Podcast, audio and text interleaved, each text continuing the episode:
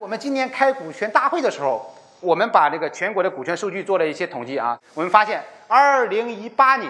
上市的项目里面，传统企业占的比例很高。呃，大家有有这本书是吧？然后你看你可以看一下，二零一八年啊，包括中国内地啊，包括香港，包括澳门啊，我们境内的企业上市，我真的很吃惊，因为我我我接触了很多的互联网的项目，结果传统企业上市占了一个很大的一个比例。而这些企业通常都活了十年以上，